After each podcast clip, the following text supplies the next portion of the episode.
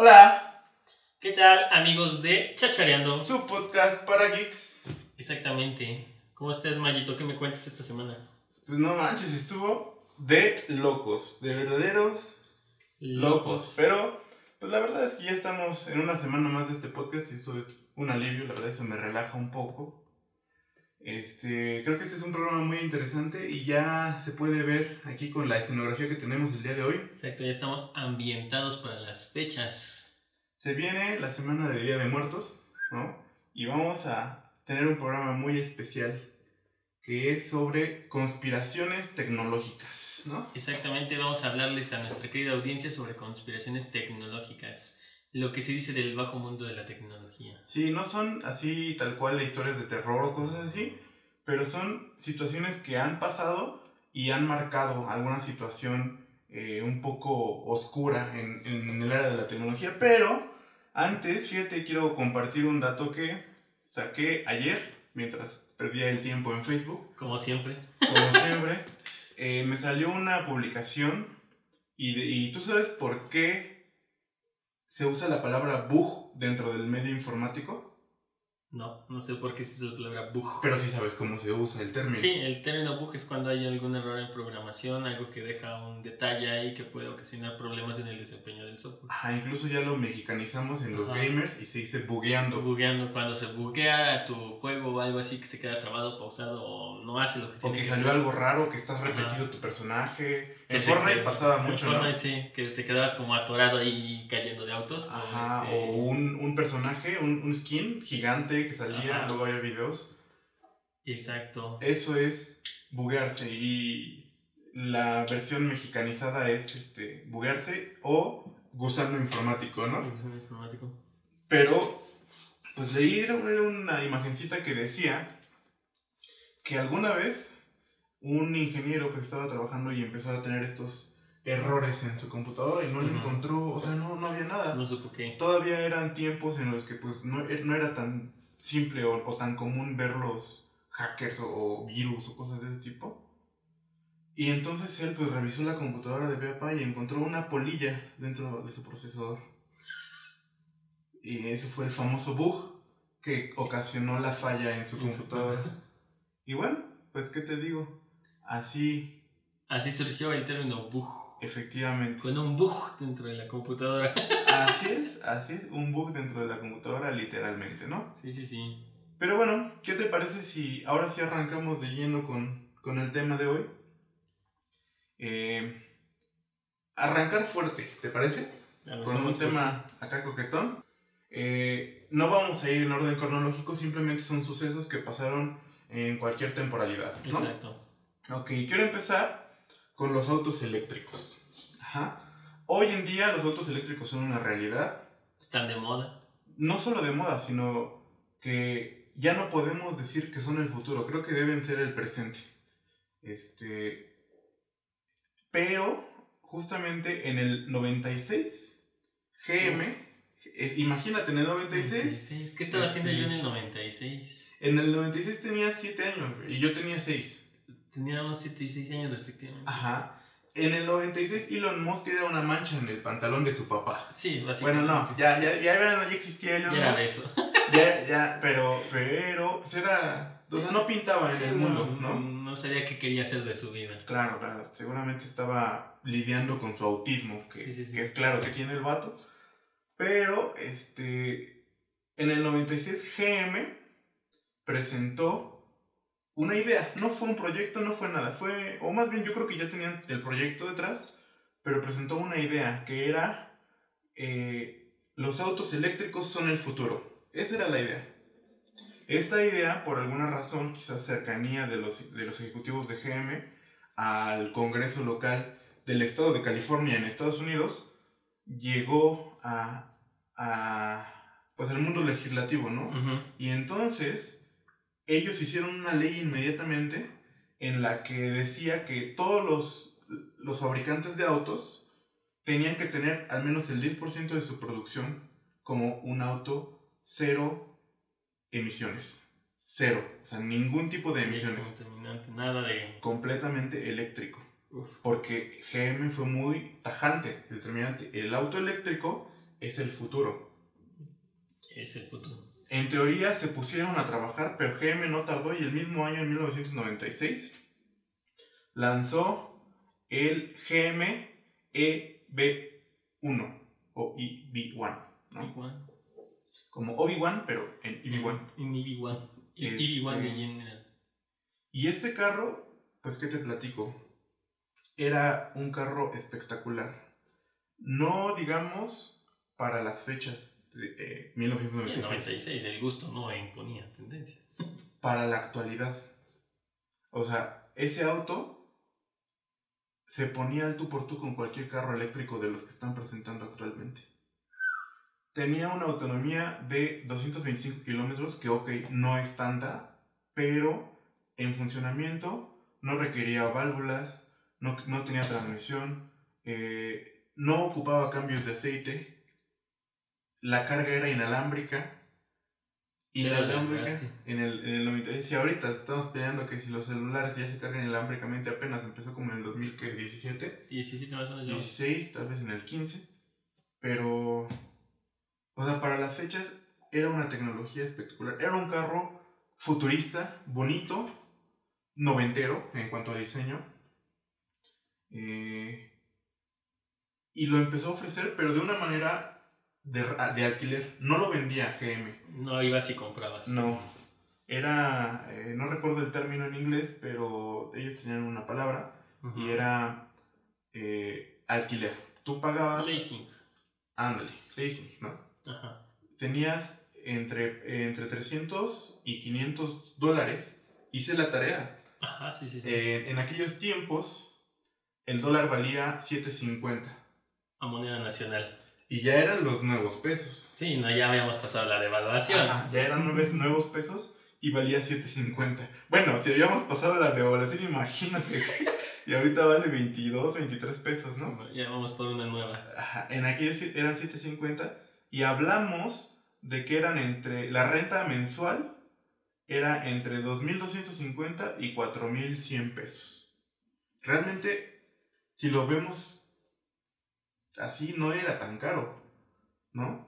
Y, y hacían contratos en los que tú tenías que estar pagando mensualmente tu carro, pero no era de tu propiedad, no era que lo dieras mensualmente para quedártelo, era un alquiler y ya. Vas, lo rentas tu mesecito, dos mesecitos que lo uses y lo tienes que regresar a la compañía. Así es. El carro también... ¿Eh? Alright. Exactamente. El carro también, este, pues iba de 0 a 100 en 9 segundos. Ok, no era un Ferrari, Ah, pues no lo querías para competir en Fórmula 1. pero mi Spark de 0 a 100 se tarda como 15, 20 segundos al mínimo, ¿no? Y eso acelerándole chingón. Este. Los. El encendido no era con llave, güey. Ahorita hay, hay carros que, que literalmente tienen un hoyito donde in- insertas la llave y se la traga casi, casi. Es el otros- botoncito. Ajá, otros que, no sé, con un botoncito. Pero ese tenía un código. O sea, le ponías tu código 1, 2, 3, 4, 5. Tu pin ahí. Tu pin, exacto, era un pin que le ponías y prendía. Las puertas igual se abrían con pin. Este. Las baterías se cargaban inalámbricamente. Qué moderno. Y bueno, la opinión de la gente en ese punto fue muy buena. El público lo recibió muy bien. Uno, porque tenía bo- bonito diseño. Ajá. No espectacular, pero sí sobre la línea hacia lo espectacular, ¿no? Hacia un carro futurista. La opinión pública fue muy buena. Los ambientalistas estaban, uff, Felices. felices, ¿no? Pero, en algún momento, GM dijo que los autos no eran rentables. Y entonces tuvieron que echar para atrás la ley, la modificaron. La misma ley que propusieron. La misma ley que... Es que no la propuso GM. Ah. GM dio la idea de que era el carro del futuro, el auto eléctrico. Ajá. Y eso llegó al Congreso y en el Congreso propusieron la ley. Y así fue y GM se puso las pilas. Y otros fabricantes empezaron a, a sacar sus carros eléctricos. Ok.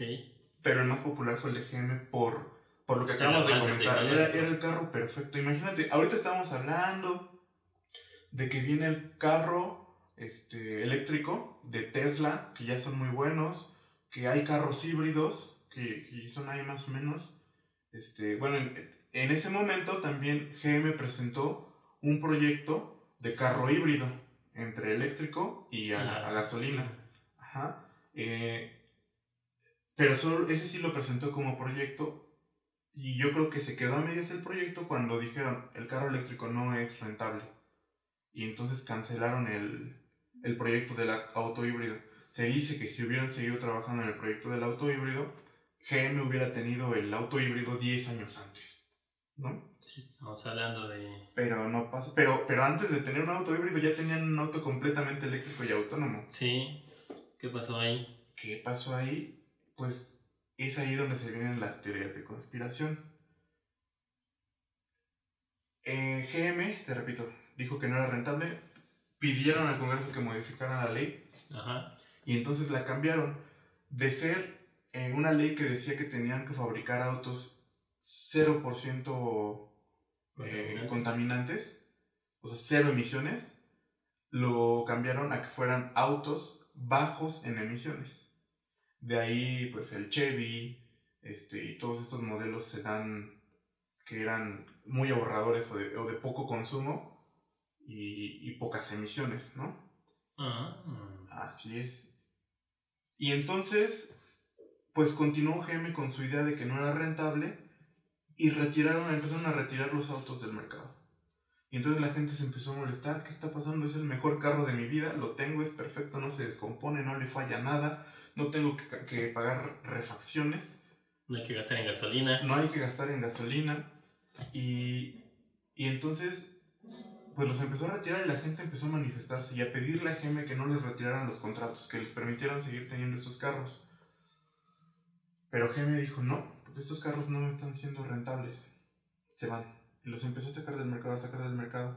En 2003 quitó completamente el auto de circulación de las calles. Y, y entonces, como te digo, ya había muchos movimientos ambientalistas que hacían estas manifestaciones y empezaron a investigar y se dieron cuenta que no solo los retiraron del mercado, sino que GM, si no, si no mal recuerdo, eran 1170 autos los que fabricaron Ajá. del EV1 y GM los estaba destruyendo. O sea, no solo sacándolos, destruyendo la evidencia de que alguna vez existieron, compactándolos, destruyéndolos completamente y quedaron solamente 40 ejemplares, no sé si aplique, pero 40 vehículos de este tipo que fueron desactivados completamente para que no pudieran funcionar y, mandado a diferentes eh, museos. Se dice que solamente hay un auto EB1 en el Instituto Smithsoniano, que es un museo de Estados Unidos que pues les dijo, aquí solo aceptamos cosas que funcionan. Entonces se los dejaron activado. Y entonces yo, yo me digo, actualmente hay muchas empresas que dicen, no, pues estamos en desarrollo de autos eléctricos, pero el EB1 era un auto eléctrico completamente funcional en el 96. ¿sí? ¿Por qué y hay uno funcional, dicen, que en el Instituto eh, Smithsoniano, este, ¿por qué rayos no van y copian el sistema? Es aquí donde empiezan las diversas teorías de conspiración. ¿Tú qué crees que haya pasado? Yo siento lo básico, o sea, generación atrás, viniendo un poco hablando de Ford, ahorita checamos más ese tema, pero la cuestión de... Había también una normativa, según lo que estuvimos investigando, donde las empresas que generaban autos tenían que también por ley cumplir con X número de refacciones para los vehículos. Eso más aunado a las empresas petroleras que pues, obviamente necesitan generar dinero. La mayor parte del ingreso viene de los combustibles. ¿Qué pasa si lanzas al mercado un auto que no tiene gasto de combustible, pues a las empresas petroleras les atoras ahí. Siento que fue más presión como de gobierno, como de las empresas como tal, de quitar un auto que generara esa, ¿cómo decirlo? Esa competencia donde pues, te das un auto que no va a envejecer en 30 años, ¿no? Que en 30 años vas a tener un auto funcional. Tal vez a lo mejor algo se desgasta, la batería va perdiendo potencia X, ¿no? Pero no sería un gasto tan alto en inversión para mantener ese auto. Cosa pues que a las empresas les interesa que generes, que generes, que generes, que sea el consumismo. ¿No? Entonces siento que va por ese lado de las empresas y las petroleras que dijeron, no, pues necesitamos seguir generando dinero, es que ese carro no nos conviene en el mercado, échalo para atrás. esas son justamente las dos teorías de las que se habla. Uno, como lo mencionaste, la, la de los, las refacciones, eh, que si, si tu carro no se descompone y no necesita refacciones, ¿Dónde está el negocio está el negocio? ¿Qué, ¿Qué vas a venderle para ese mismo carro? Y aparte no se descompone, es muy durable el carro.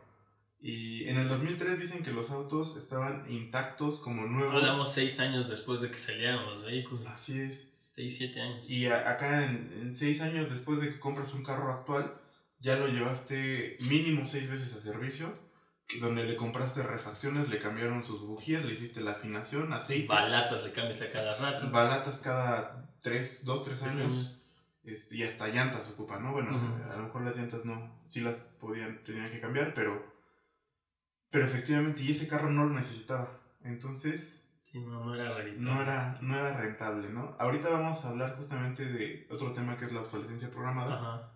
Y ese carro, pues, nunca quedaba obsoleto, ¿no? Era el carro perfecto. Bueno, aquí como acotación, ¿tú sabes por qué California es la que maneja la mayoría de las leyes de, de reglamentación?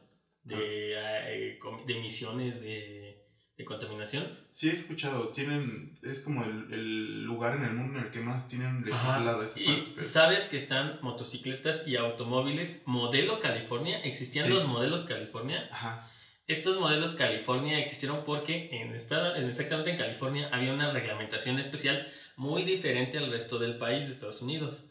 De hecho, dicen que si California se independencia de Estados Unidos, sería la octava potencia mundial por el avance tecnológico que tiene. ajá. Hill Valley y todos los lugares importantes de tecnología pues, están en California.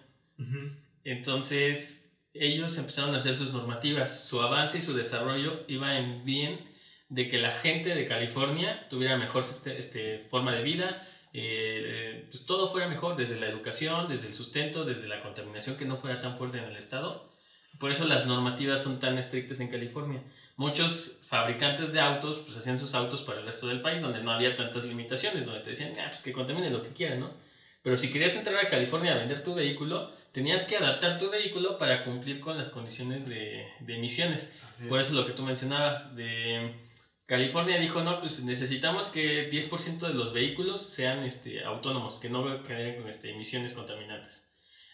Hubo una, una reglamentación que lo hizo a plazos. Digamos, 2010, el 5% de los vehículos tendrían que ser este, bajos en contaminantes. No sin, bajos. Luego para 2030, este, un 10%, ¿no? De los autos tienen que ser bajos en contaminantes. Y luego para el 2055, el 100%, creo que sí, más o menos por ahí lo manejan. El 2055, la mayoría de los vehículos tienen que ser, arriba del 80-90% tienen que ser bajos en emisiones. O sea, ellos lo hacían a un plazo mayor. Sí, o sea, periódicamente para que, Ajá. para que no fuera el impacto de golpe, pero, Exacto. pero que sí se fuera avanzando, ¿no? Y así se fuera avanzando. Por eso California tenía esas normas de, pues aquí si quieres venderme vehículos, tiene que cumplir con mis normas porque estoy en pro de mi ciudadanía. Ujú. Parte de eso que se haya generado el EV1 en California, que se haya desarrollado ahí, era por ese sustento, ese avance tecnológico. Pero pues, ¿qué pasa el resto del país? No, pues no me conviene. Entonces. Sí, tristemente ahí fue eh, el problema con, con fuera del área de California, ¿no? Este, California siempre ha sido muy...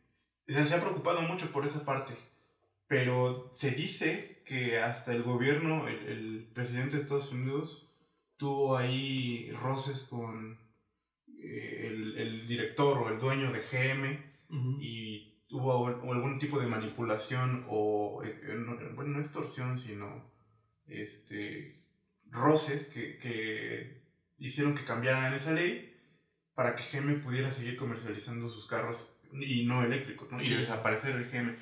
Y justamente otra de las teorías es las petroleras, ¿no? Bueno, hasta la Hasta actualidad la fecha. hasta la fecha el petróleo es una de las cosas que mueve al mundo. Hace, a principios de año, ves que hubo un pleito ahí con los petroleros que, que pues ya se están poniendo al, al brinco, ¿no? O sea, son de los hombres más poderosos del mundo todavía. El en la oro actualidad. negro.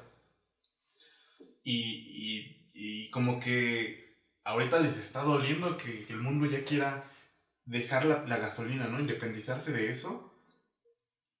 Y pues se ponen al brinco y así, pues te voy a generar un chingo de gasolina para que tengas de sobra y a ver qué haces con ella, ¿no? Pues el pleito en, ¿qué fue? En, en Afganistán, los países de Ujú. aquel lado donde la mayor concentración de petróleo está, ¿no? Pues, ¿Qué hicieron? Aumentaron su producción. ¿Qué pasó al resto del mundo?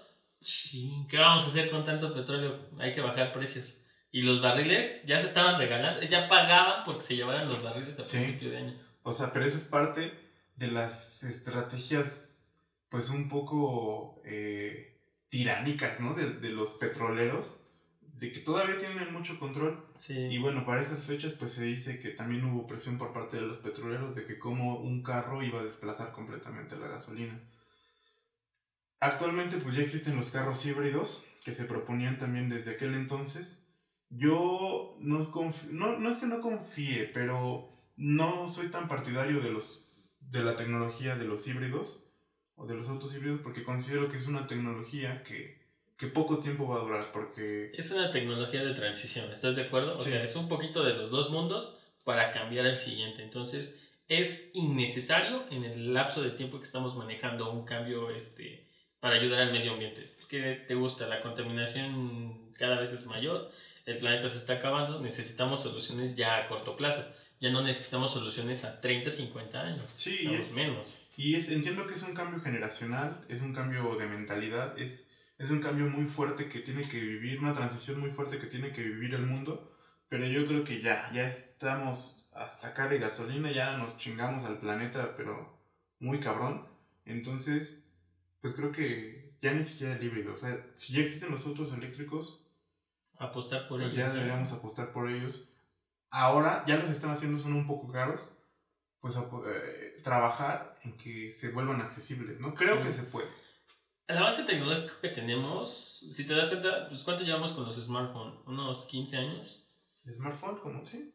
Entonces, de lo que costaban al inicio, un celular, ahorita encuentras celulares buenos claro. en costo reducido. Creo que la tecnología avanza lo suficientemente rápido como para que el coste de un auto eléctrico 100% pues disminuya. Tenemos avances en celdas solares, tenemos avances en formas de guardar energía, baterías eléctricas, eh, materiales, cada vez manufacturar ciertos materiales es más económico. Entonces, o sea, sí siento que hay como el impedimento de las empresas de avanzar rápido con el fin de seguir generando mucho dinero, ¿no? O sea, controlar todavía el mercado en los años que tienen.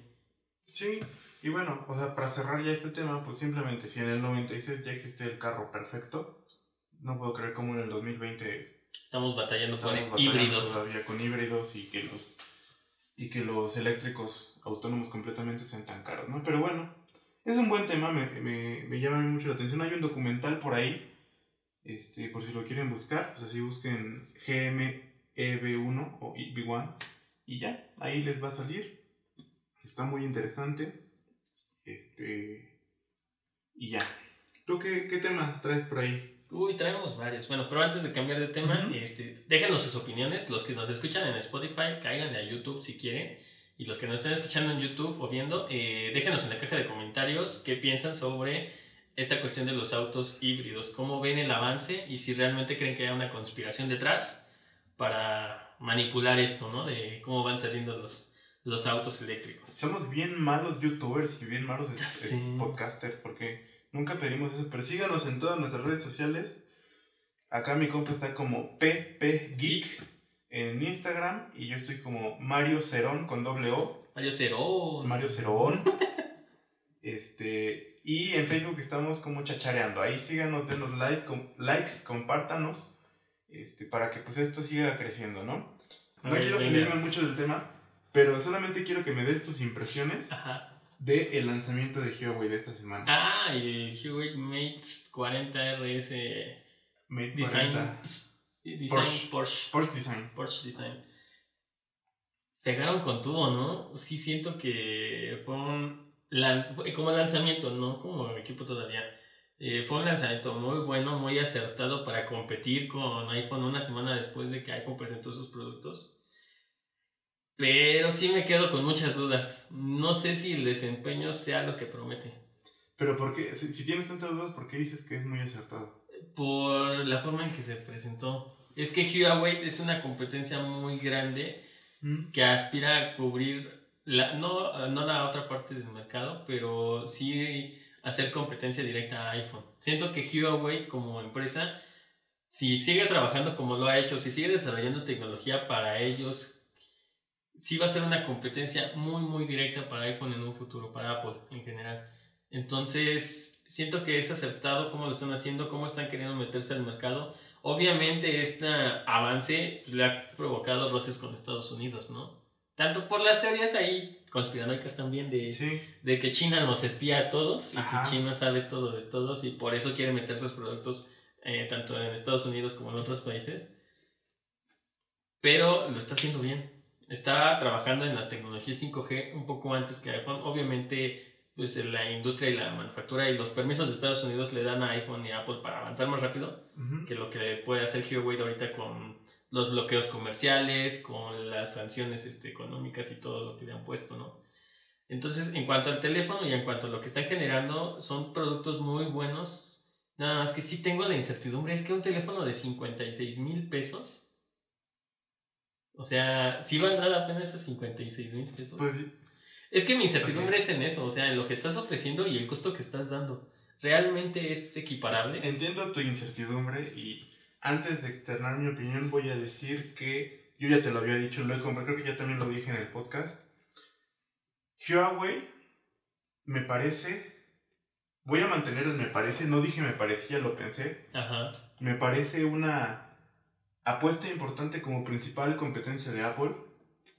Creo que Samsung, que era la principal competencia de Apple, se, se quedó un poquito. Por ahí vi una, un celular de Samsung que trae unos accesorios ahí medios, este, curiosones, tiene una televisión que la conectas a tu celular y automáticamente se enlazan, puedes ver lo que estás viendo en tu celular y entonces digamos si lo tienes así y estás viendo el video aquí en, la pantalla, ¿no? Y luego si lo volteas, trae un sistema que la tele, la tele también se voltea así vertical y ¡ah! se ve como ahí. Curioso, pero la neta lo veo muy inútil, pero, o sea, ¿quién en su sano juicio va a tener una televisión en vertical y luego la... O sea, sí, pero no. O sea, lo que tienes que meter para instalar el sistema para que la televisión. No, ya te lo vienen así, prácticamente es un panel donde ah, viene montada la televisión. Sí, la... Oh, ok, entonces no es tanto. Pero sí, no Pero no, no, no, pues es mucho mami, ¿no? Es, es más show que funciona. Bueno, pero para la gente huevona, por ejemplo, que les gusta acostarse y ver la televisión. En eso pensé. en eso pensé. ¿Qué es lo que haces cuando tienes la televisión así, estás bien a gusto, pero te cuestas? Estaría con madre que hiciera esto. Sí, en eso, en eso pensé justamente. En la computadora hay una combinación de teclas que, ¿cómo le llaman? El modo flojo, ¿no? El modo flojo. Giras la pantalla y, este, y pues siento lo que giras, lo, que estás viendo. Te quedan franjas negras, pero ya puedes estar acostado y viendo tu película. bueno, continuando.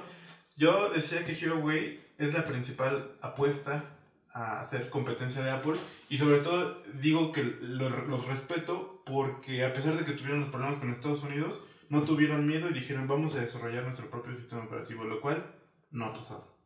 Es que es difícil meter, o sea, ya están trabajando en su sistema operativo, ya lo tienen prometido para finales de este año. Obviamente COVID vino a atrasar muchas cosas en todos los ámbitos y hay que ver en cómo lo resuelven el año que entra, ¿no? Si ya lo lanzan completamente, porque ya está, o sea, el sistema operativo ya está, pero como tú digas, una distribución masiva, pues está siendo difícil ahorita por la situación. Huawei, yo creo que ya en México es competencia de iPhone. Sí. Ya no es Samsung. Eh, Apple tiene Estados Unidos, tiene toda América, tiene Europa y tiene Asia, Japón. Es que tiene un buen segmento en Japón. Pero China me parece que tampoco es nada despreciable. China es una de las potencias, mundiales. Dicen que emergentes. Yo creo que ya China se está cogiendo el mundo. Tiene Europa, tiene Latinoamérica, tiene Canadá, tiene, tiene Asia, que es su propio país, su propio, lugar, su propio país, su propio continente. Este. Creo que potencial Solo no tiene Estados Unidos, güey. o sea, creo, política. Sí, pero creo que es demasiado excusarse en no puedo en Estados Unidos, como tiene todo lo demás. Europa no se la hace de pedo, México no se la hace de pedo. Creo que debería apostar por el resto, de el resto del mundo menos Estados Unidos. Y ya. Y, y honestamente a mí me decepcionó un poco su, procesador es Snapdragon. Lo no, no es Snapdragon. es... Su procesador es un Kirin 9000. Ah, tienes razón, perdón. el, Kirin. es desarrollado por otra empresa. Este, los Snapdragon son desarrollados por la empresa Qualcomm. Pero sí es, es desarrollado por otra empresa. Yo lo, a lo que voy es que todavía no se meten en esta onda de... De hacer sus propias pues cosas. sí, si nosotros somos tan gigantes tecnológicos, ¿por qué no lo fabrican? ¿Por qué no Eso sí, tienes razón. Y somos China, somos el lugar donde más barata sale la maquila. La mano de obra es bien barata. Estamos bien cabrones en tecnología. ¿Por qué no lo hacen? Ese es un. Este, su cámara, otra vez, ya lo explicamos el podcast pasado, a, a golpe de píxeles, megapíxeles. Sí, sí, sí.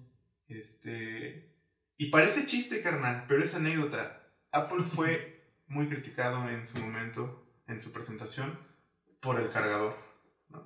Y ahora resulta que podríamos decir que, que el eslogan del, del Mate 40 es el mejor cargador del mercado, güey. O sea, que en chinga carga. Parece chiste, pero es anécdota, güey. Neta, me estás vendiendo un celular de 57 mil pesos que tiene el mejor cargador del mercado, güey. Carga inalámbrica y alámbrica súper veloz. Güey, neta. Parece chiste, pero es anécdota. Y bueno, y para finalizar, pues la parte de los precios, ¿no? Tanto critican a Apple con sus precios que, que si están sobrevalorados y que si es inservible un precio tan alto. Bueno, pues nada más por el Porsche Design, 57 mil Pero es que vas con una cobija de un Porsche. Ah, güey, yo no mames. o sea, sí, Es un Porsche. sí. Yo llego a tu casa y te digo, mira, está este bochito y está este Porsche. ¿Cuál quieres? ¿Te acuerdas, ¿Te acuerdas lo que me dijiste de, de la colaboración entre la empresa que hace LOL Ya me la vas y a Apple? sí. Putero de dinero nada más para que saliera la Pues. Pues es que, güey, yo tuve en como por ahí del... Dos, bueno, hace 10 años, tuve unos tenis Adidas que eran Porsche Design. Me costaron 4 mil pesos. Ok. Ajá. Pero...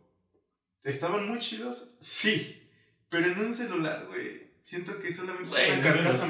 Güey, si yo, si yo le compro una carcasa de Porsche a mi, a mi iPhone me cuesta, tu 2 mil pesos, güey.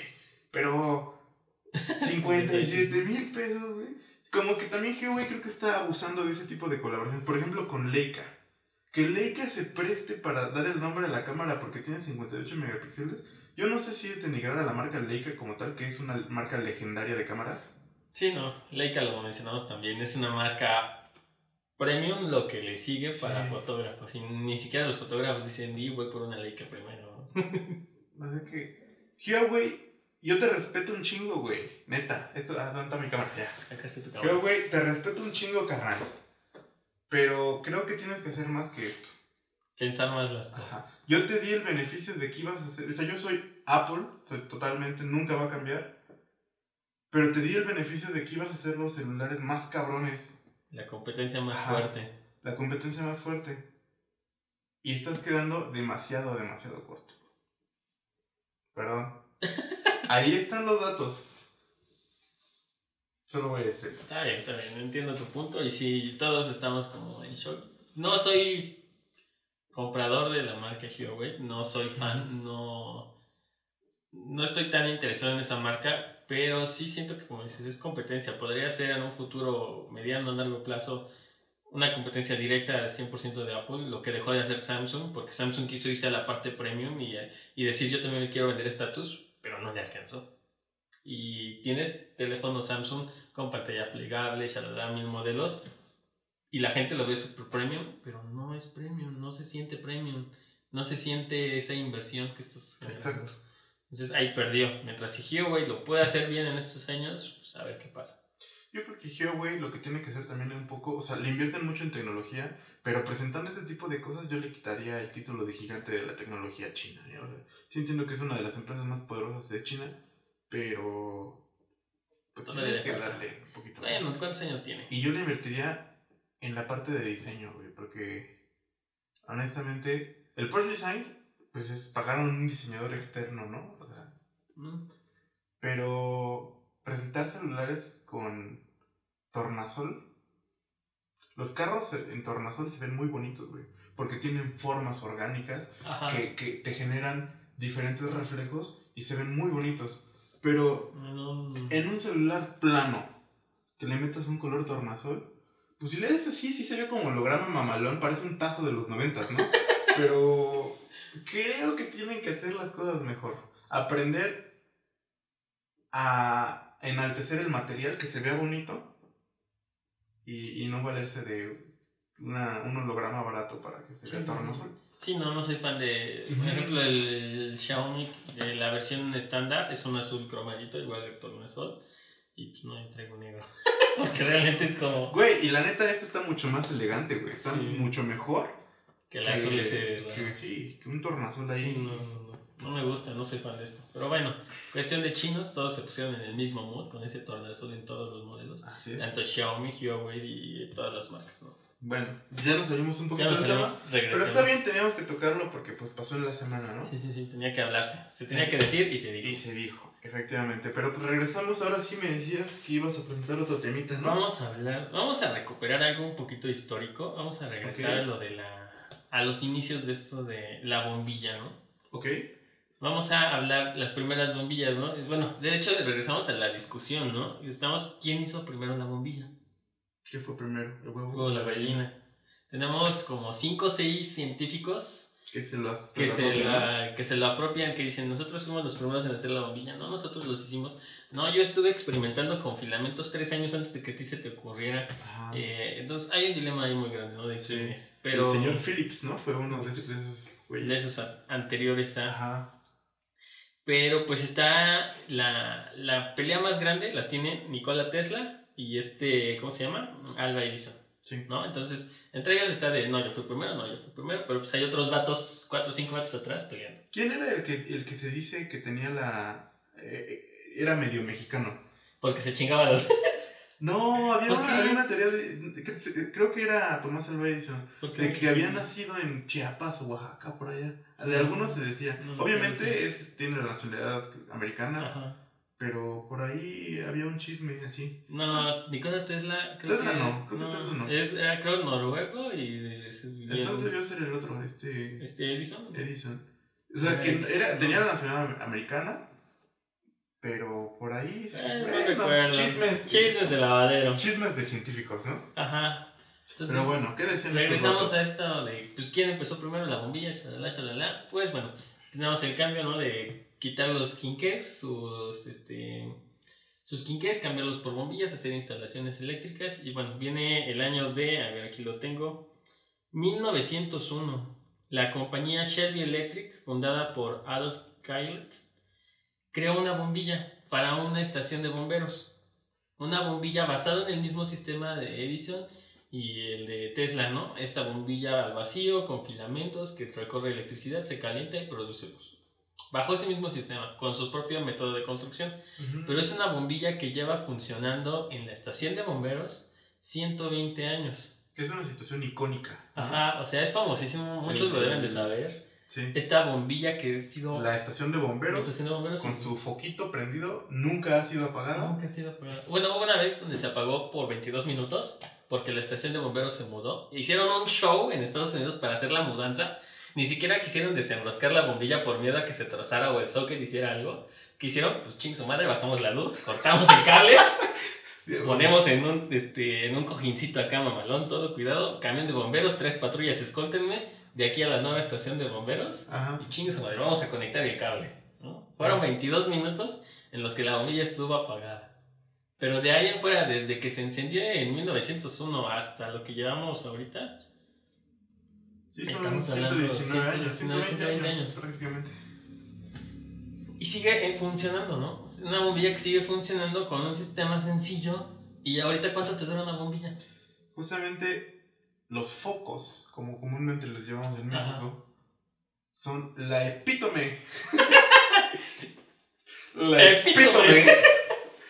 de la obsolescencia programada. ¿no? Es este, esta situación de que, pues si no se descompone algo, ¿cómo voy a vender más? ¿no? Si te doy productos que duren para toda la vida, ¿cómo te voy a vender otro? Te vendo 100 y luego, ¿a quién más le vendo? Ajá. Ya en el mercado y luego. Sí, eso es justamente un- un- una situación icónica en, el- en la historia de la obsol- obs- obsolescencia programada que es otro temita eh, Ajá, que, sí, vamos a brincar de aquí a obsolescencia. Exactamente. Y bueno, eh, algo más de la bombilla. Bueno, de la bombilla nada más, este, se desarrolló esta bombilla, te digo, era el mismo estándar que cualquier otra bombilla, obviamente con sus materiales, fue hecha a mano, shalala, shalala, y sigue funcionando. Entre las teorías y especulaciones de, esta, de por qué sigue encendida esta bombilla, es porque no se está encendiendo y apagando.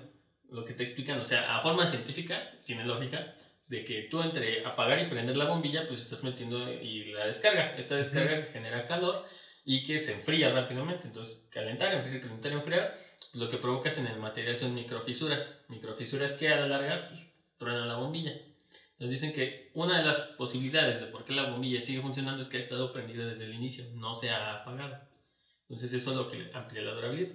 Pero 120 años funcionando una bombilla. No, está, está, está impresionante. Sí, no, no, no. Impresionante. Impresionante. Y lo único que manejan es que es un filamento un poco más grueso de lo convencional que ves en un foco normal.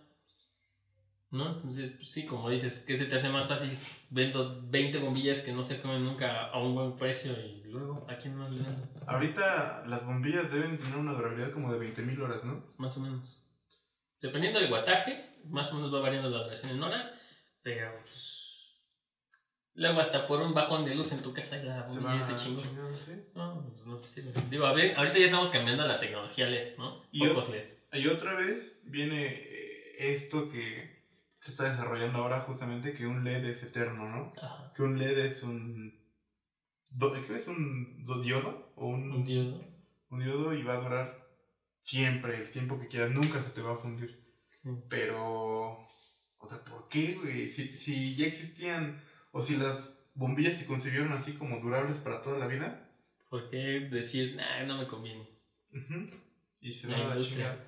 Y bueno, eh, yo traigo una situación, pero creo que tú traías una, una cosa desde la revolución industrial o cosas que quieres comentar. Ah, bueno, no Yo, es- yo te puedo complementar con Ajá. otra parte que viene más, más reciente, pero pues la parte de la revolución industrial es un poco más atrás. Bueno, manejándolo como contexto general para todos, pues tenemos el cambio de la revolución industrial, ¿no? Este cambio en el que la gente dejó, la mano de obra de la persona dejó de ser el 100% de la producción, ¿no? Viene esto de que empezamos a generar motores a vapor, motores este, con carbón, combustibles, Producción, producción en serie. en serie. Entonces, a lo que llegamos es a la producción en serie, donde una máquina que funciona a base de, de energía, llámese electricidad, llámese vapor, llámese carbón en esa época, te producía algo, ¿no? Ya una estructura, un metal, un vidrio en serie, ¿no? Uno tras Ujú. otro. Entonces, quitamos a la mano humana del medio, quitamos este proceso. Y obviamente, pues eso es cambiar los costos, cambiar los paradigmas. Obviamente, pues manipular obviamente la producción en serie para tener más productos en menor, en menor lapso de tiempo, hacerlo más eficiente. Y obviamente, por consiguiente, ¿qué es lo que pasa? Que tienes que hacer que esos productos se muevan, que esa cuestión de mercado se, se esté repitiendo una y otra vez. Entonces, generas un producto, pues no te conviene, como decíamos al principio, no te conviene que sea un producto eterno, porque si no, pues tu máquina, ¿de qué te sirve, no? Haces una industria, una maquiladora grande de X cosa de vehículos automotores Ajá. y haces vehículos que duran para siempre. ¿Qué pasa después con la maquinaria cuando ya cerraste el mercado? Pues queda ahí, ¿no? O sea, no conviene al nivel empresarial. Y creo que base de estas teorías conspiranoicas es eso, ¿no? De que la gente busca el beneficio en cuanto a personal. Yo como empresa, yo como dueño de la empresa, pues quiero que haya dinero volando una y otra vez. Entonces, de ahí venimos a lo que es la famosa obsolescencia programada, ¿no? Donde buscas la forma de que un producto caduque en X cantidad de tiempo. Mira, voy a dar, dar un golpe duro a nosotros que somos diseñadores. Ya. Pero por ahí de los años, ¿qué serán? 30, 20. eh, bueno, uno de los iconos es Henry Ford, ¿no? Ford por toda la...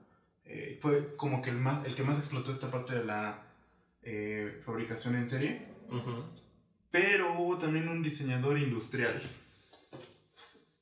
Brooks Steven, Brooks Steven que fue, es como el padre de la obsolescencia programada.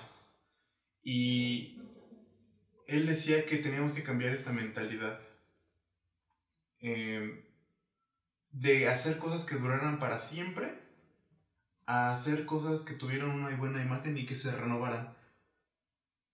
Decía eh, que la forma de trabajar a la europea era era desarrollar objetos que te duraran para toda la vida. Es decir, si tú comprabas un traje para tu boda, con ese traje te tenían que enterrar y nunca ibas a necesitar otro. Eso es trabajar a la europea. Eh, y, y la visión americana que él proponía era generar objetos y productos en general que la gente consumiera, pero mantuvieran a un, eh, ¿cómo se dice? A un consumidor insatisfecho. Que te generara eso de quiero tener otro, quiero tener Necesito más, quiero tener el más reciente.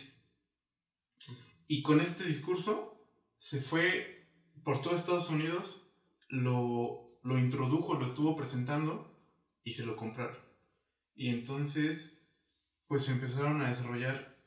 Él tiene hasta la fecha una, una productora de, de- de diseños, eh, no sé, como aspiradoras, estas cosas para cortar el pasto. Hay un montón de cosas que ha diseñado su empresa, pero que están diseñadas para romperse, básicamente. Para dejar de funcionar. Por ejemplo, yo tengo una de estas madres que, con las que podas el pasto Ajá. Eh, para el jardincito chiquito que tenemos aquí y tiene un hilo que, que da vueltas y con eso va cortando, es un hilo de nylon. Pero el el, el hilo de nylon se va desgastando y tienes que comprar un repuesto y ponerle otro.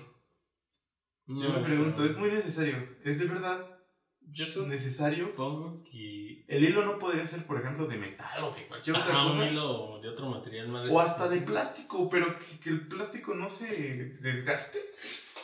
Sí, o sea, entiendo que obviamente ah, por la rotación y todo se Sí. va pues, lastimando, lesionando, porque puede golpear una piedra, porque puedes chocar con el asfalto, lo que sea. Pero que se chuten de la forma tan rápida que se chuta un hilo de nylon ahí girando. Sí, y eso es justamente el tipo de trabajo en productos que propuso este, este sujeto Brooks Steven. Y bueno, también comentaba de Henry Ford, que justamente fue el que, pro- el que propuso la parte de los modelos anuales de sus carros, ¿no? Existía, me parece, el Ford T, y pues era un carro muy funcional y muy durable, pero él decía, pues necesito vender más, ¿no? Entonces este, empezó a presentar otros modelos y, y la gente ya empezó a ver al Ford T como un carro obsoleto. Aunque funcionara, aunque estuviera bien, lo veía como un carro obsoleto y quería el nuevo. Es que la percepción de la gente, la verdad, no ayuda en ese sentido de, pues yo quiero lo nuevo. Trabajaron a partir justamente de la percepción del cliente, de meternos esa idea, y siempre hemos dicho, ¿no? Siempre hemos sabido que la mercadotecnia es generar necesidades. La mercadotecnia, la madre de todos los Sí. desperdicios. Y yo soy un completo consumidor de Sí, no, mercadotecnia. somos. Este, Como diseñadores somos. Sí, aparte No digo, estamos exentos. estudiamos el mundo del diseño. Una vez te voy a contar un, un fragmento que, bueno, de mi vida. Ajá. La primera vez que llegué a, a la VM a estudiar diseño industrial eh, fue un enero, me parece. Y se acercaba el 14 de febrero. Entonces, pues en la primera clase o de las primeras clases que tuve con un maestro, eh, preguntó: ¿Quién tiene iPhone? Luego, luego Mario Cerón, ahí, Aquí está. No, pues todo, todos, ¿no? Ahí en, No, había muchos, muchos iPhones y, y justamente a mí me preguntó, bueno, fue preguntándole a varios, a mí me preguntó, ¿por qué? ¿Por qué un iPhone? Y yo le dije, pues por mamón. Porque estoy en la UVM, ¿te das cuenta? Porque puedo, porque puedo pagarlo. Apa- apaguitos como en Electra, ¿no? Pero, Pero aquí lo traigo. pero aquí lo traigo y no tengo pedos. Y, y entonces justamente dijo, ¿escucharon? Esa es la respuesta correcta. Por mamón y porque pueden. Así. Así de simple es la Así vida. de simple, así trabaja la mercadotecnia. Luego preguntó, ¿a quién, quién está en contra de San Valentín? Y pues todos nos volteamos a ver así, unos temerosamente levantaron la mano Ajá. y, y yo no la levanté, yo dije, yo no tengo pedos con San Valentín, ¿no? Este, y una chavita, yo, yo, yo, yo, yo, yo. Este, no me acuerdo ni quién fue, de mis, si me están viendo mis compañeros de la universidad, un saludo, no me acuerdo quién fue, pero alguien, pues levantó la mano, bien decidida, fue una chica, y habló en contra del San Valentín, que era pura mercadotecnia, puro consumismo. La Navidad también. El maestro la dejó hablar. Sí, sí, todo ese tipo de cosas, ¿no? La dejó hablar y cuando terminó simplemente le dijo, mira, en diseño industrial tu trabajo es generar todo lo que se consume. a través de la mercadotecnia. Efectivamente. Entonces, pues sí, el diseño es una situación comercial. Los que se crean artistas y, o diseñadores o diseñadores artistas están muy mal. Si un diseño acaba en un museo es un fracaso como diseño. Puede ser arte, pero, pero el diseño siempre es comercial. El diseño es comunicación y esa comunicación busca algo. En el Ajá. 99.9% de los casos es vender. Efectivamente. Entonces, pues creo que es ahí donde está la clave de la obsolescencia programada. ¿no? Se habla también ya de una situación de ética y que tenemos que empezar a, a- a diseñar de una manera diferente. Y ya han nacido muchos diseñadores sustentables y que vienen apoyando el temas ecológicos y que desarrollan nuevos materiales que, que ya no producen desgaste del- de la Planeta, Tierra, ¿no? del planeta. Pues todo eso está bien, ¿no? Eh, creo que es algo que, que va a ayudar mucho. ¿Tú cómo ves esto de la obsolescencia?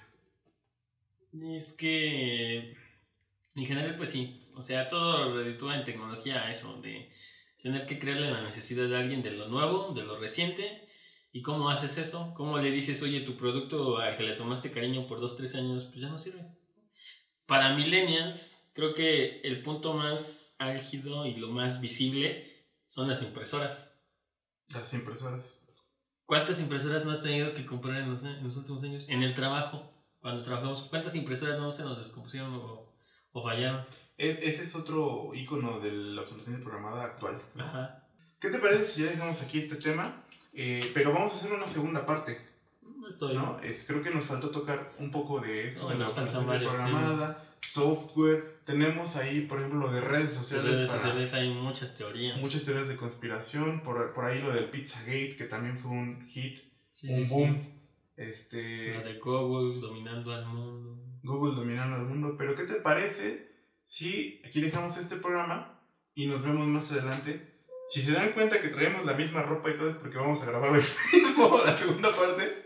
Pero Para pues está bien, ¿no? Sí, sí, sí, para que se vea la idea de corrido. Ajá, para que ahorita que estamos encargados, pues Si no se pierde el nos hilo de esta historia. Exactamente. Entonces, los vemos en nuestro siguiente programa. Bye.